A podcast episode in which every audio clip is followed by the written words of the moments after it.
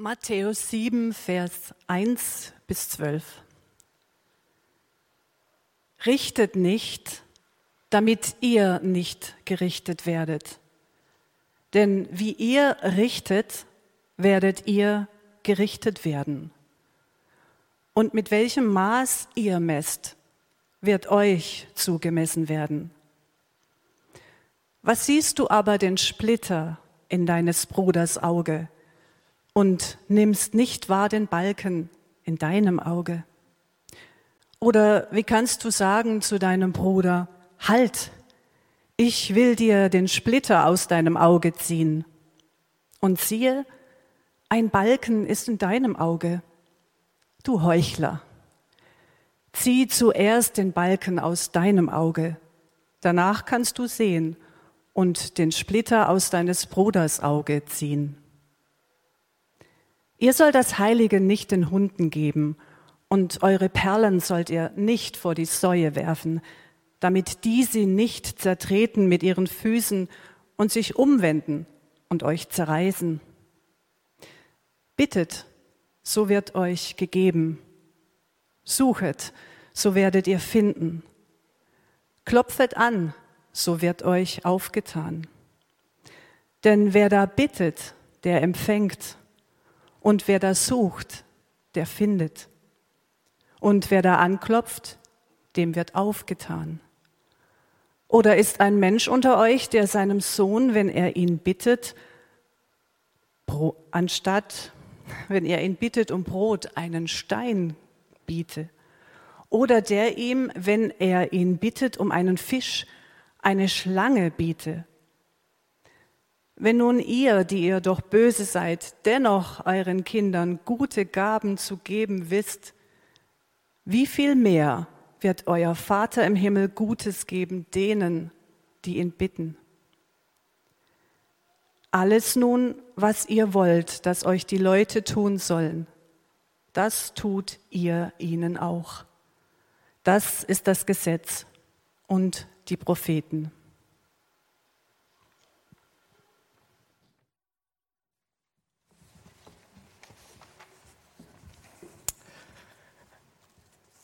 Vielen Dank. Das ist der Text der Bergpredigt, der für heute dran ist. Ähm, echt die Höhe, die Bergpredigtreihe geht ja langsam schon ihrem Ende entgegen. Dass jetzt zufällig dieser Text heute am Waldsonntag dran ist, das war nicht geplant. Also da gibt es keine Verbindung, Jan. Aber es ist einfach der Text, der in der Reihe drin ist, denn wir sind jetzt schon achtmal unterwegs mit der Bergpredigt. Als Lerngemeinschaft wollen wir unterwegs sein Schüler und Lehrer war der Einstieg vor vielen Wochen. Eine Vielfalt von Themen ist bereits zur Sprache gekommen. Zusagen, Verheißungen, dass wir Salz und Licht sind, Wunsch und Glück, Seligpreisungen, Herausforderungen wurden genannt und thematisiert vom Haben und Geben, vom Vergeben und Lieben. Große Einladungen stehen in der Bergpredigt drin, werden thematisiert, die Einladungen zum Vertrauen, auf den Vater im Himmel und dass wir in seiner Nähe leben dürfen. Da geht es um Leben und Sorgen oder auch um das Thema Suchen und Klopfen, das schon dran war. Heute ist das Thema Splitter und Balken. Und es geht um eine Haltung oder um Haltungen, wie wir einander begegnen und wie wir uns im Miteinander verhalten. Und da bringt Matthäus 7, Vers 12, der letzte Vers, den wir gerade gelesen haben, der bringt das richtig auf den Punkt, was eben in diesem Abschnitt steht, aber auch vorher schon oft thematisiert wurde. Hier laufen sozusagen die Fäden zusammen. Wenn Jesus sagt, alles, was ihr wollt, dass euch die Leute tun sollen, das tut ihnen auch. Diese sehr, sehr bekannten Verse sind ja auch bekannt als die goldene Regel. Und es waren wohl anglikanische Christen, die vor vielen hundert Jahren zum ersten Mal diesen Ausdruck prägten. Und es gibt diese Formulierung, diesen Satz ja auch in negativer Formulierung.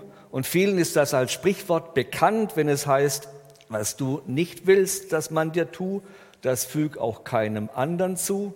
Das wurde mir mal als Kind so ähm, deutlich hinter die Ohren geschrieben, als ich Hühner mit Steinen jagte. Und äh, ich meine, die Vorstellung, dass jetzt Hühner mich mit Steinen jagen, ist schon, aber ich wusste, ähm, was das bedeuten sollte. Also die negative Formulierung, hier die positive. Manche denken, da gibt es einen qualitativen Unterschied. Aber ich glaube, es, sind einfach, ähm, es ist einfach aus unterschiedlichen Blickwinkeln her formuliert.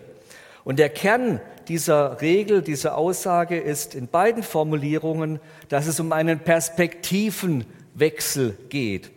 Es geht darum, sich in die Lage eines anderen, des betroffenen Menschen hinein zu versetzen und so zu einem angemessenen und einem guten Verhalten und Handeln ihm gegenüber zu finden. Übrigens ist diese äh, goldene Regel auch der Wahlspruch der Royal Rangers. Und da feiern wir dieses Jahr unser zehnjähriges Jubiläum. Das freut mich ganz besonders, dass das im Sommer, im September soweit sein wird. Der Wahlspruch der Royal Rangers, Matthäus 7, Vers 12, im Leiterhandbuch steht, alles, was ihr für euch von den Menschen erwartet, das tut ihnen auch. Wenn diese goldene Regel unser Denken und Handeln bestimmt, leben wir gegenüber Gott und den Menschen ganz nach Gottes Willen. Darum soll sie auch der tägliche Leitspruch jedes Royal Rangers sein.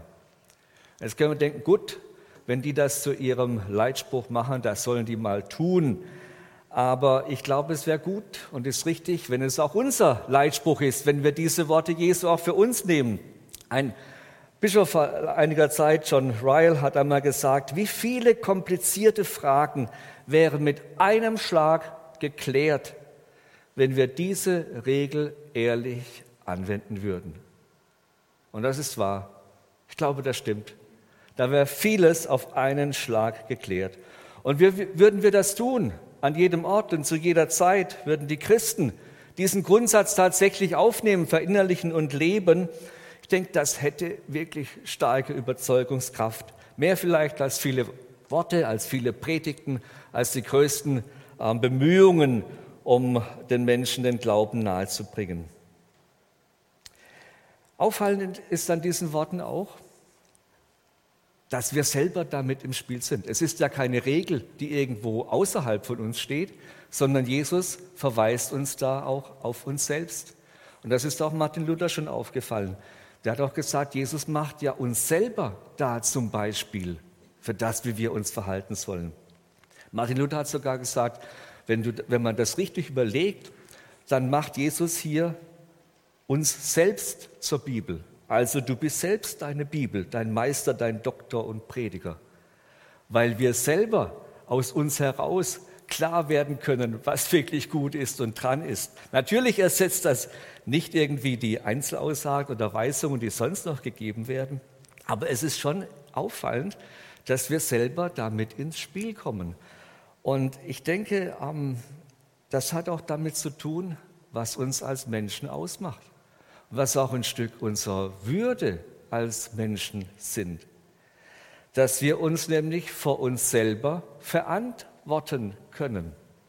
Dass wir mit uns selber im Gespräch sein können, uns vor uns selber verantworten können und dass wir deshalb auch selbst verantwortlich unser Leben und ein möglichst gutes und gelingendes Miteinander gestalten können. Also wir sind da mitten mit dabei. Und Jesus sagt nicht nur einfach, halte diese und jene Regel ein, sondern schau auch, was in dir lebt. Und vor allen Dingen ist es dann auch, dass er in uns lebt, dass sein Wort, sein Geist in uns lebt. Also die goldene Regel steht am Ende dieses Abschnittes. Sie fasst zusammen, macht auch den roten Faden deutlich, der sich durchzieht. Und sie macht deutlich, dass diese Worte, die wir eben gelesen haben, gehört haben in diesem Abschnitt, dass es da um das Verhalten gegenüber den Mitmenschen geht, und zwar um ein Verhalten nach innen und auch um ein Verhalten nach außen. Ich möchte das Verhalten nach innen ein bisschen länger mit uns bedenken, aber auch das Verhalten nach außen nachher noch kurz ansprechen. Im ersten Abschnitt hier in den Versen 1 bis 5 da geht es um das Verhalten nach innen. Also die Schülerschaft Jesu, die Zuhörer, die Gemeinde, natürlich auch wir alle, die wir hier sind, die wir heute Gemeinde sind. Jesus sagt, was siehst du aber den Splitter in deines Bruders Auge? Und da sind die Schwestern natürlich auch mit eingeschlossen. Es geht um Bruder und Schwester. Es geht um das Miteinander in der Gemeinde, in der Schülerschaft, in der Nachfolge Jesu. Und diese Adressierung ist wichtig, dass es darum geht, dass hier irgendwo ein Fehlverhalten oder irgendwas, was nicht stimmt, im Blick ist. Weil wenn Jesus sagt, richtet nicht, dann ist das ja kein generelles Verbot, das überhaupt nicht gerichtet werden soll. Das ist selbstverständlich. Er stellt dann nicht das Rechtswesen an sich in Frage. Und es ist auch nicht jede Kritik von vornherein ausgeschlossen, dass sie nicht gut sei. Autorität ist wichtig, auch staatliche Autorität ist wichtig, Gerichte sind wichtig. Wenn gerade ein Prozess gemacht wird gegen eine mutmaßliche IS-Anhängerin in München und wenn es darum geht, aufzuarbeiten oder auch ein bisschen ansichtig zu machen, was vor fünf Jahren an Verbrechen da begangen wurde, speziell an den Jesiden, dann ist es richtig, dass Gericht gesprochen wird und dass Urteile wahrgenommen werden. Also es geht nicht darum, dass kein Gericht generell ausgeschlossen wird. Es geht auch nicht darum, dass man in sozialen Kontexten, in Familien, wie man miteinander unterwegs ist, dass da auch Autorität oder, oder Urteile oder Kritik auch manchmal nötig ist. Paulus schreibt da einmal an Timotheus, er war Gemeindeleiter dort in der Gemeinde und sagt, ich ermahne dich, weise zurecht, tadle, ermahne in unermüdlicher und geduldiger Belehrung. Das ist je nachdem, was für ein Typ Pastor man ist, ist das natürlich eine ähm, schöne Sache, dass das zur Jobbeschreibung sozusagen gehört, ermahne, tadle und weise zurecht. Oder halt, es ist eine große Herausforderung, eben auch mit die Dinge anzusprechen, die vielleicht nicht stimmig sind. Aber es wird auf alle Fälle deutlich, dass Paulus an Timotheus schreibt, dass das dazugehört. Und in anderen äh, Briefen schreibt er, ja, prüft alles. Also es geht schon darum, dass wir uns unser persönliches Urteil bilden dürfen und auch bilden sollen, dass wir fähig sein sollen, Kritik zu üben, dass es nicht aufgegeben werden soll, ja, dass wir unsere Werturteile auch treffen müssen, auch heute. Jan hat es angesprochen, also insofern doch Wahlsonntag, wir müssen uns unser Urteil bilden, wo wir nachher ein Kreuz setzen oder ob wir es überhaupt setzen wollen oder je nachdem. Jeder ist hier unterwegs und muss seine Urteile fällen. Also das ist kein generelles Verbot, nicht zu urteilen, sondern worum geht es?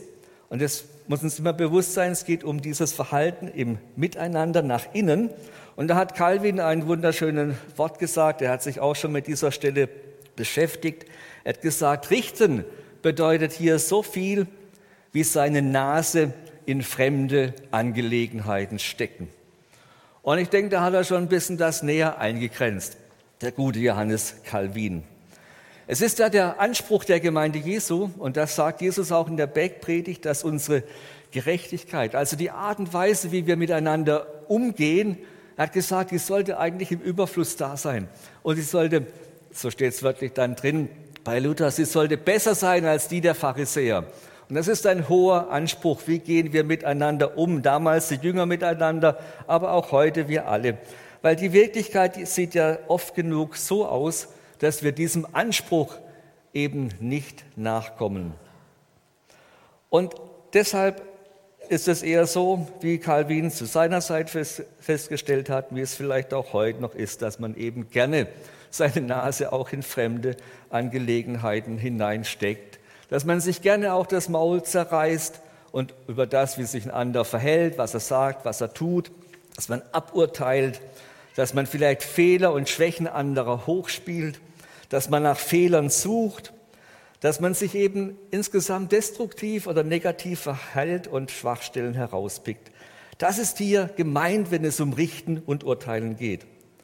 Martin Lloyd Jones, ein großer Prediger im letzten Jahrhundert in London in den 60er Jahren, der hat einmal gesagt, sollten wir einmal das Gefühl erlebt haben, ziemlich erfreut darüber gewesen zu sein, dass jemand etwas Unerfreuliches über einen anderen Menschen gesagt hat, dann wissen wir, was ein falscher Geist ist.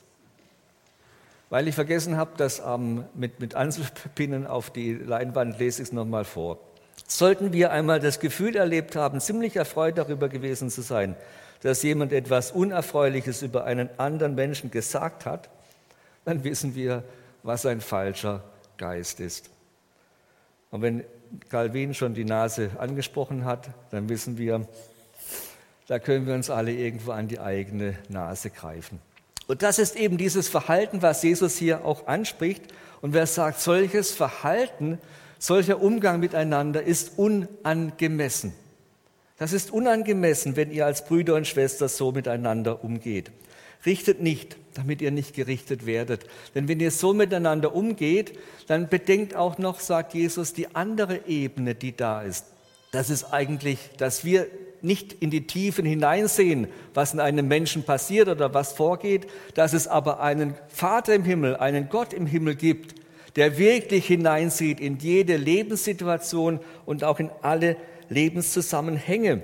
Und er ist letztlich der, der sich nur erlauben kann, ein Urteil wirklich gerecht zu sprechen. Er ist derjenige, der Gericht ausübt und wir sollten nicht in diese Rolle hineinschlüpfen. Wer weiß also, dass er wirklich von Gott her lebt und auch vor diesem Gott lebt, der ein barmherziger Vater ist, wie wir nachher noch hören, der kann letztlich, wenn er aus der Güte Gottes gibt, lebt, nicht sich aufspielen zum Richter oder zum Aburteiler oder schnellen Verurteiler von dem, wie Menschen miteinander umgehen. Im Gegenteil, es ist interessant, was die Rabbinen damals schon gesagt haben. Und das hört man auch, also die Rabbinen damals schon. Der Hillel hat gesagt, Richte deine Mitmenschen nicht, bis du in seine Lage kommst. Und an anderer Stelle empfiehlt er, die anderen nach ihrer positiven Seite hinzurichten. Und sagt, wer seinen Mitmenschen nach seiner positiven Seite richtet, den richtet Gott positiv. Meint Hillel, die, ein Rabbi zur Zeit Jesu oder ein bisschen später. Und was meint er damit? Er meint damit, dass wir eben nicht gleich von dem Verdächtigen herkommen, dass der andere etwas Schlechtes im Sinn hat. Dass wir nicht jeden Hinweis negativ auslegen. Dass wir zu, zuerst dem anderen Handeln gute Absichten unterstellen. Dass immer auch die Unschuldsvermutung gilt. Und das wollen wir ja auch im Blick auf uns selber haben, dass wir nicht sofort irgendwo in eine negative oder in eine finstere Ecke hineingestellt werden. Das meint äh, Hillel, Rabbi Hillel, wenn er sagt, den anderen nach der positiven Seite richten, das zuallererst wahrnehmen. Und dann fügt er Jesus hier mit zu, mit welchem Maß ihr messt, werdet ihr auch zugemessen bekommen. Wir haben heute Urmeter, wir haben stimmige Maßeinheiten, nach denen wir wirklich alles bemessen können. Damals die Elle ist da auch ein, ein, ein Maß, das einen gewissen Spielraum bietet weil die Elle vom Ellbogen bis zur Fingerspitze ist ja unterschiedlich lang.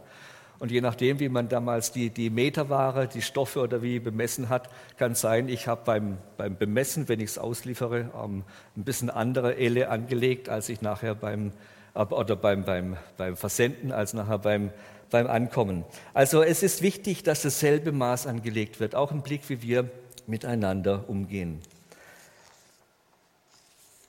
Ein Aspekt möchte ich noch aufführen, den Luther auch hier beleuchtet hat. Er sagt, ein, ein Aspekt vom Richten ist auch der, dass jeder nur das eigene Tun gelten lässt und ihm das der anderen stinkt. Luther ist da sehr direkt. Er hat gesagt, dass zu seiner Zeit vor 500 Jahren, dass dieses Verhalten, dass jeder nur das eigene Tun gelten lässt, unter den Weisen und Gelehrten seiner Zeit, zu denen zählt er ja auch, stark im Schwange ist. Und er sagt weiter, dort lässt keiner etwas gelten, was ein anderer kann oder tut. Und jeder will allein es sein, der alles besser kann und niemand ungetadelt lassen kann. Es hat sich viel verändert seit Luther. Also wenn wir so an die äußeren Lebensgewohnheiten denken, aber ich denke, im Blick auf uns Menschen hat sich nicht viel geändert. Das ist auch heute noch so. Er fährt dann fort und sagt, er sieht hier den Meister Klügel am Weg, der sich so klug weiß, dass er das Pferd im Schwanz zäumen kann, wo es doch alle Welt vorne im Mund zäumen muss. Ja, so sind wir gerne auch miteinander unterwegs. Meister Klügel, ähm, das hat jetzt nichts, ähm, dass da irgendjemand besonders äh, damit gemeint wäre. Das sind zu seiner Zeit halt Ausdruck für alle die, die etwas äh, besser wissen und eben mit dem auch unterwegs sind und das andere nicht stehen lassen können. Und ich glaube, wenn wir brauchen nur unsere Zeitungen oder unser Miteinander zu betrachten, dann spüren wir, wie schnell wir auch auf diese Weise unterwegs sind und wie schnell wir hier ähm, eben auch am Urteilen sind oder diesen Aspekt des Richtens auch aufnehmen können und wahrnehmen. Gibt es eine Hilfe? Gibt es etwas, was uns hier helfen kann? Und Jesus weist darauf hin und sagt im nächsten Satz, und das ist mit Sicherheit eine, ja, etwas, wo, wo, wo er etwas stark herausstellt, er sagt, was siehst du denn Splitter im Auge deines Bruders oder deiner Schwester? Den Balken im eigenen Auge bemerkst du nicht. Splitter im Auge, das kommt vor.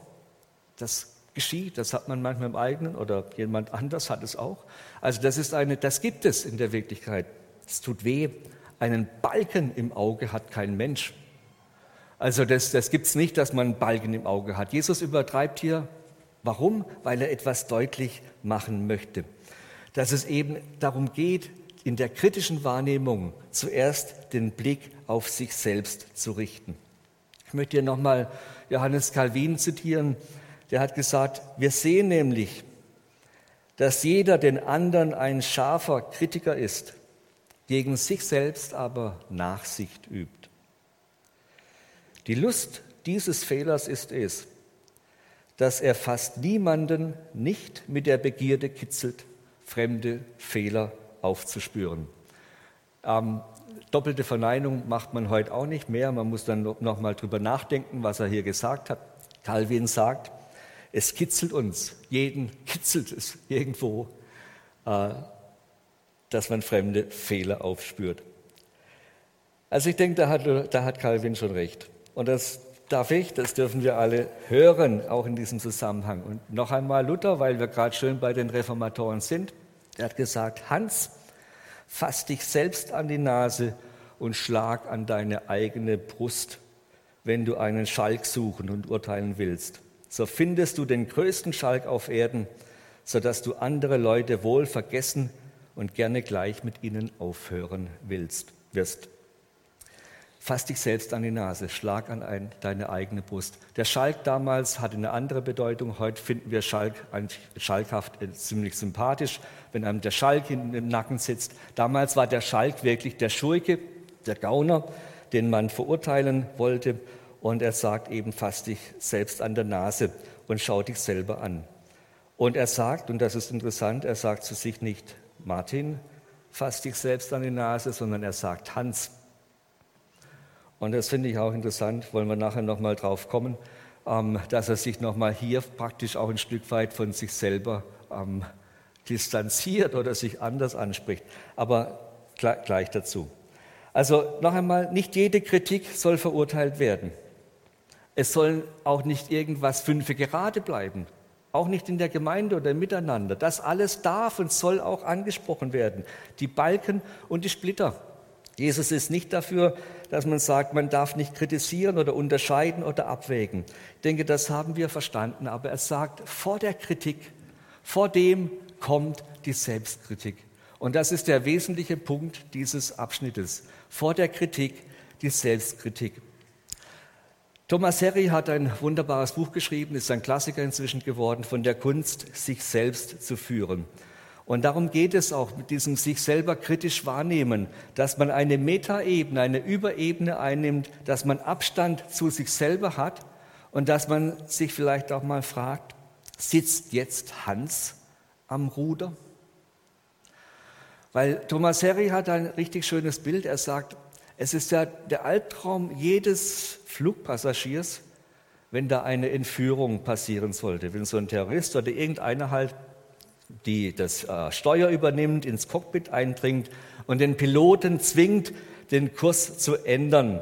Das wäre wirklich ein Albtraum, wenn man mit dem Flugzeug, heute kann man ja nicht mehr so oft unterwegs sein. Aber es passiert, es passiert äußerst selten, aber es passiert manchmal. Aber Thomas Harry sagt, in unserem normalen Alltagsleben, da finden solche Entführungsvorfälle häufig statt. Zitiere aus seinem Buch einen kleinen Abschnitt. Er sagt, kennen Sie das? Da kommt ein starkes Gefühl in Ihnen hoch und Sie sagen zu Ihrem Partner, Ihrer Freundin oder Ihren Kindern Worte, welche nur schwer wieder gut zu machen sind. Oder Sie tun in Panik Dinge, die sich nicht mehr korrigieren lassen. Sie kündigen voreilig, schreiben einen gehässigen Brief oder Mail, es rutscht ihnen die Hand aus. In solchen Momenten findet ein Akt der Piraterie statt. In ihrem Innersten hat ein Falscher das Kommando übernommen. Ihre guten Werte und ihre Vernunft wurden gefesselt und ausgeschaltet und fehlgesteuerte Emotionen haben das Steuerruder an sich gerissen und treiben ihr Unwesen in ihnen. Wie oft kommt es vor, dass bei uns ein Falscher das Kommando übernimmt? Eben der Hans. Luther sagt, das ist der Hans. Aber der Hans gehört natürlich zu Martin mit dazu. Und jeder, der Hans heißt, darf gerne Martin sagen. Aber wir spüren manchmal solche Situationen, wo wir sagen, bin ich das wirklich? War ich das? Und wir sind es tatsächlich. Manche Leute leugnen das auch vor Gericht und sagen, das war ich nicht, das war ein anderer. Aber das ist irgendwo der, der Kampf. Das ist das, was da in uns passiert, wo ein Falscher oder etwas Falsches in uns Kommando übernehmen kann. Und das ist etwas, was auch hier in diesem Text mit drinsteckt, dass wir diese Selbsterkenntnis, diese Kritik, Selbstkritik vor anderer Kritik, dass wir das wahrnehmen. Was läuft da in uns ab? Thomas Harry sagt, es geht hier um einen Prozess, die Zwiebel zu häuten und zu verstehen, was mich eigentlich umtreibt. Und Zwiebelhäuten wissen wir, das kann auch mit Tränen und so weiter verbunden sein und ist nicht so angenehm. Aber das ist etwas, worum es dann auch hier geht, eben tiefer hineinzuschauen, was ist da in uns drin. Ich möchte an dem Punkt schließen, diesen ersten Abschnitt, aber noch ein Zitat, das ist mir erst diese Woche unter die Hände gekommen und mal wieder ein Zitat von C.S. Lewis. Und er hat gesagt, manchmal bete ich um Selbsterkenntnis, nicht im Allgemeinen, sondern um gerade so viel, als ich in diesem Augenblick ertragen und brauchen kann, um die kleine tägliche Dosis. Und ich glaube, genü mir genügt sie. Ich glaube, ich kann gar nicht ertragen, was da alles rauskommen könnte, wenn die Zwiebel ganz tief gehäutet wird. Aber dieses tägliche, die tägliche Dosis, die uns hilft, die mir hilft im Umgang mit den kleinen Beziehungen, mit den engen Beziehungen oder mit den weiteren, da möchte ich offen sein und sagen, Herr, Selbsterkenntnis, so viel wie ich jetzt brauche, die Dosis, die nötig ist, damit es gut wird und gut werden kann, gelingen kann. Also nach innen, sagt Jesus, nach innen ist es wichtig, dass vor aller Kritik die Selbstkritik kommt und dass wir uns wahrnehmen, wie wir hier unterwegs sind. An die anderen Verse, weil das ist ein Abschnitt, der zusammengehört, den möchte ich noch ganz kurz ansprechen. Da wendet sich noch einmal das Blick, der Blickrichtung mit diesem etwas verstörenden Vers, ihr sollt das Heilige nicht den Hunden geben, eure Perle nicht vor die Säue werfen und so weiter, denkt man, manche sagen, der Vers sollte am besten gar nicht in der Bibel drinstehen. Warum ist er überhaupt aufgenommen?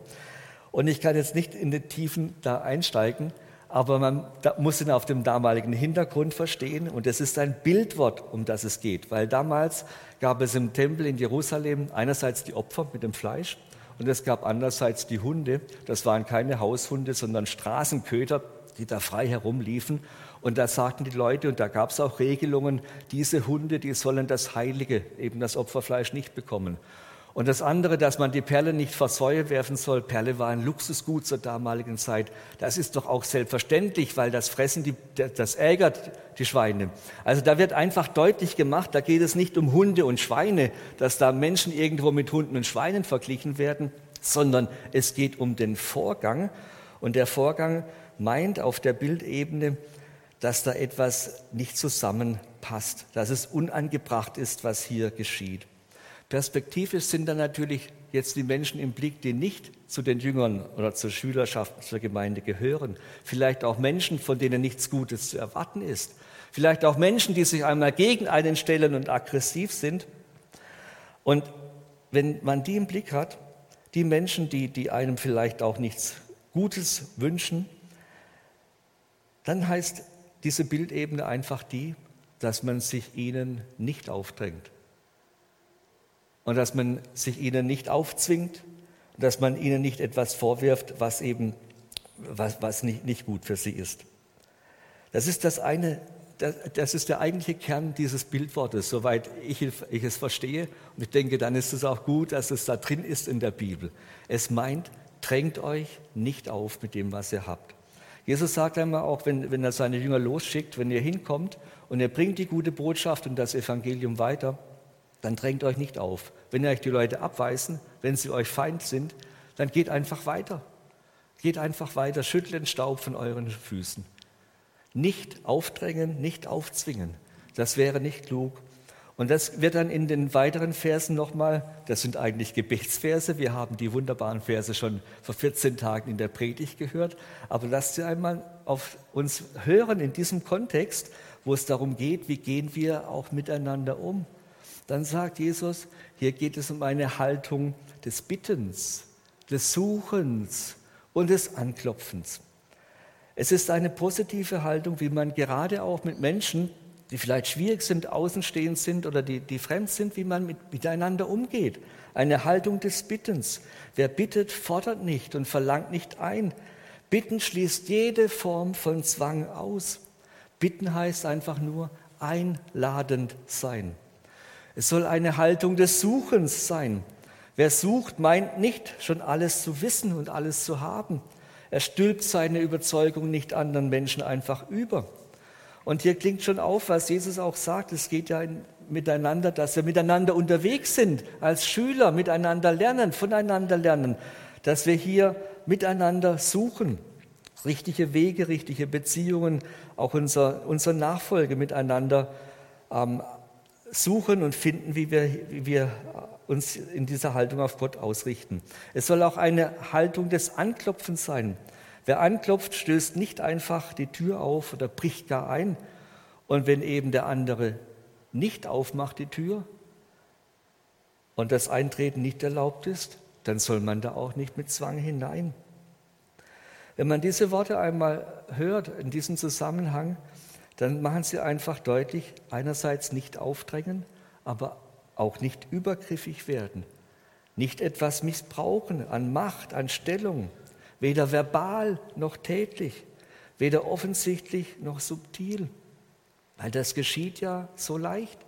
Und das ist auch ein Kennzeichen unserer Zeit, wenn wir das wahrnehmen, wie oft in, in, in den Zeitungen, Nachrichten oder im Alltag, dass eben Grenzen überschritten werden, dass man übergriffig wird in Worten oder auch in Taten. Und das Interessante ist hier, dass Jesus sagt, so ist Gott nicht. Gott ist anders. Es gibt einen wunderbaren Vers und der bedeutet mir auch sehr viel, den Paulus schreibt im zweiten Korintherbrief. Da geht es um das großartigste Evangelium, dass Gott in Jesus die Welt mit sich versöhnt hat und dass er unter uns das Wort von der Versöhnung aufgerichtet hat und dass wir Botschafter sind, Salz und Licht an seiner Stadt. Und dann heißt es, wir bitten an Christi Stadt, lasst euch versöhnen mit Gott. Dieses Wort hat mich schon immer ähm, gedacht, ja, das ist unsere, das ist unsere Haltung. Das ist die Art und Weise, wie wir unterwegs sind. Wir bitten. Wir sind gesandt zu bitten. Anklopfen, suchen, bitten. Diese Haltung, die klingt hier auf und die spricht Jesus an. Und sie ist in einem Text drin, der eigentlich ein Gebettext, Gebetstext ist. Das haben wir gehört äh, vor 14 Tagen. Und auch wenn im Blick, wenn Gott schon so mit uns umgeht, dass er bei uns anklopft und uns nicht zwingt. Gott zwingt uns ja zu nichts. Und umgekehrt auch unsere äh, äh, Beziehung zu ihm ist die eines Suchens und Anklopfens und Bittens. Aber sie geschieht ja unter einer unglaublichen Zusage. Und die wollen wir zum Schluss noch wahrnehmen, dass hier die Zuversicht da ist, dass wo jemand bittet, sucht und klopft, dass ihm auch aufgetan wird, dass er finden wird, dass er etwas bekommen wird, dass Gott geben wird. Und das erleben wir auch im Miteinander, wo wir als Bittende unterwegs sind. Manchmal ist Abweisung da oder, Zurückweisung, aber ich glaube, letztlich ist das genau der Weg, der zu einem gelingenden Miteinander führt. Und jetzt sagt Jesus hier an dieser Stelle, wenn schon ihr, die ihr böse seid, und das ist schon mal ein bisschen harter Tobak, er spricht ja seine Jünger an und die Menschen, die ihm zuhören. Er sagt, wenn schon ihr, die ihr böse seid, gute Gaben geben könnt, wenn Leute bei euch nachfragen, bitten, klopfen und suchen. um wie viel mehr der Vater im Himmel. Es ist eine ganz große Zusage da der Erhörung, dass er gibt, dass er Gutes gibt denen, die ihn bitten. Das heißt eben nicht, und das haben wir ja gehört, dass alles so eintrifft, wie ich das will und wünsche, aber er gibt Gutes. Es ist das Gute da und wir dürfen uns zu ihm wenden. Und um wie viel mehr in diesem Horizont sind wir miteinander unterwegs, wo wir bitten, suchen, klopfen, wo wir uns nicht aufdrängen, wo wir uns auf das einlassen, was Jesus hier gesagt hat. Da sagt Jesus, da wird Gutes entstehen.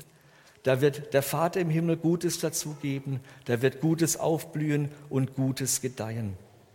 Um wie viel mehr? Es ist bemerkenswert, wie viel schon im Miteinander von Menschen gelingen kann, obwohl wir in unseren Tiefen wissen, dass da vieles da ist, wo wir aus egoistischen Gründen oder aus einfach nur um uns geht, wo wir einfach im Blick auf uns selber unterwegs sind. Aber dennoch kann so viel Gutes geschehen. Und Gott ist durch und durch rein und Licht. Er tut nichts zu seinem eigenen Vorteil. Im Gegenteil, er schenkt uns ja alles. Wenn so viel, umso viel mehr an Gutem da ist, was Gott zur Verfügung hat, wenn wir bitten, suchen und anklopfen, um wie viel mehr können wir dann auch in dieser Haltung unterwegs sein und getrost sein und vielleicht auch einmal Ablehnung oder Zurückweisung oder irgendwas annehmen und dann stehen lassen, weil wir wissen, letztlich wird Gottes Barmherzigkeit und das Gute wirklich ähm, sich durchsetzen. Aus der Fülle seiner Gnade, aus der Fülle des Guten, was er schenkt, da dürfen wir nehmen, auch für unser Miteinander.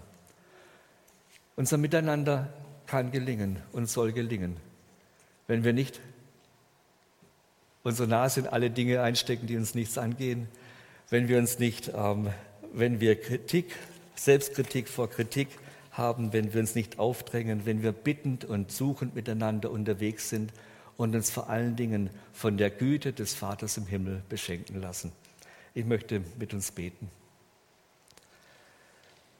Lieber Herr, danke, dass du uns ja einfach auch so praktisch den Weg weißt, wie wir unterwegs sein können miteinander, wie Leben gelingen kann im, im Horizont deiner Güte und deiner Gnade und im Horizont dessen, wie du uns den Vater im Himmel geoffenbart hast.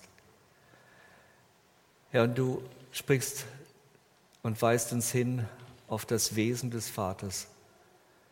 Vater, dass du keiner bist, der sich aufdrängt, der übergriffig wird, der zwingt, sondern dass du bei uns selber anklopfst und wirbst und uns bittest, was das Schönste und Wichtigste für unser Leben sein kann, nämlich in Beziehung zu dir zu leben. Herr, und ich wünsche mir für uns und für mich, dass wir uns von diesem deinem Wegen prägen lassen, dass wir von deiner Güte und Gnade nehmen, dass wir miteinander auch im Miteinander, in Ehen, in Familien, Beruf und Gemeinde, wo immer wir in Beziehungen sind, dass wir geprägt sind von dieser deiner Güte. Herr, danke, dass du uns leitest durch deinen Heiligen Geist. Schenke uns, dass wir klar sind in unserem Urteilsvermögen, die Dinge wahrnehmen können, wie sie sind und dennoch in deinem Sinne, in deinem Geist unterwegs sind. Als Menschen, die es wagen zu bitten, zu klopfen, zu suchen die sich nicht aufdrängen und die einfach gesandt sind von dir und von deinem guten Heiligen Geist. Herr, wirke du durch uns und lass uns Salz und Licht sein in den Zusammenhängen, wo wir leben. Danke dafür, dass wir sind. Du hast uns diesen Zuspruch gegeben. Herr, so möchten wir dich ehren und dich als unseren mit dir mitlernen, von dir lernen, auch voneinander lernen und als Lerngemeinschaft weiter auf dem Weg in der Nachfolge unterwegs sein. Amen.